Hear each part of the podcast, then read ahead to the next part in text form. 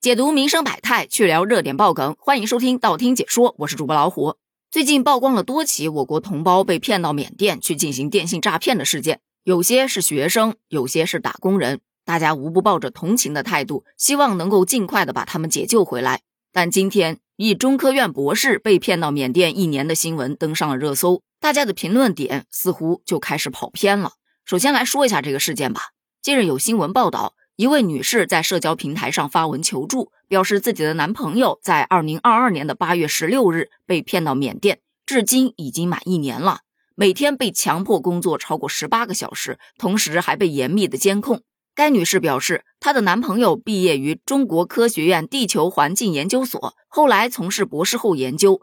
一年前，他炒币亏了几万块钱，有了一些债务，但因为家庭条件一般，妈妈又瘫痪了。在网上看到有一个到新加坡去从事翻译的工作，工资还蛮高的，所以就经人介绍去了。没想到被骗到了缅甸。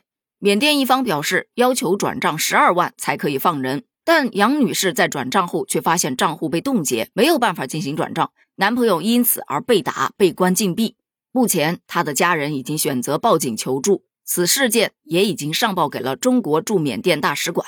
然而，这个事件出来之后，很多网友表示。这学历啊，还真不代表智商。读书读过了头，一样会被骗。对，从某一方面来讲，智商和学历确实是不能划等。但是在这个事件上，这是问题的关键吗？并不是吧。这位博士他的英语非常好，那么别人请他去做翻译，这在情理之中吧？再加上要离开家出国去做翻译，那么薪资给的高一些，是不是又是合理的呢？对于他来说，人家开的待遇是符合他本人的要求的。他也确实最近比较缺钱，这个坑他踩下去就很正常了吧？相比较之下，放在我们这些普通人身上，可能人家拿高工资去诱惑你，你还能够抵得开；但是人家这个是本身有真凭实学，开的是一个合理的要求、合理的薪资，那反而真的就特别容易上当。大众的第二个讨论点同样是在薪资上，大家感叹做科研人员的工资真的是低的可怜。相比较那些流量明星随便代个言，那些大网红随便直播带一场货，拿的工资就是人家一年的，甚至是好几年的。本身工资就不高，家庭条件也一般，母亲还瘫痪在床，投资还失败了，那这种种的打击在身上，遇到转机，谁能不去抓呢？所以大家也在呼吁，提高一下科研人员的工资吧，别让人才流失了。另外一点啊。就是说，人在情绪比较低落，或者说遇到困境的时候，尽量不要随便做决定，哪怕要做决定，也最好跟亲戚、朋友、父母商量一下，别因为一时冲动、一着急，就一脚踏入了别人的陷阱，做了让自己后悔的决定。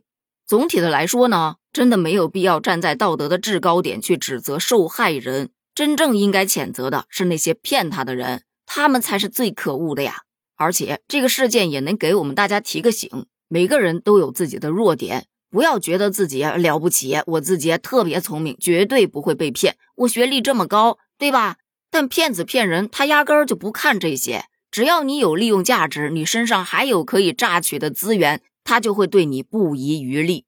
哦，对了，也不能说骗子完全不看学历。此前咱们也说了，有三个人到缅甸去，想要去进行诈骗，结果因为不会打字，被人家给劝回来了。所以说，没能力有的时候反而是安全的。当然，不是劝大家不要读书，只是说大家要提高警惕，任何时候都不要太自负。好啦，本期节目就聊到这儿了。对于这个事件，你又有怎样的看法呢？欢迎在评论区发表你的观点，咱们一起探讨一下。评论区见，拜拜。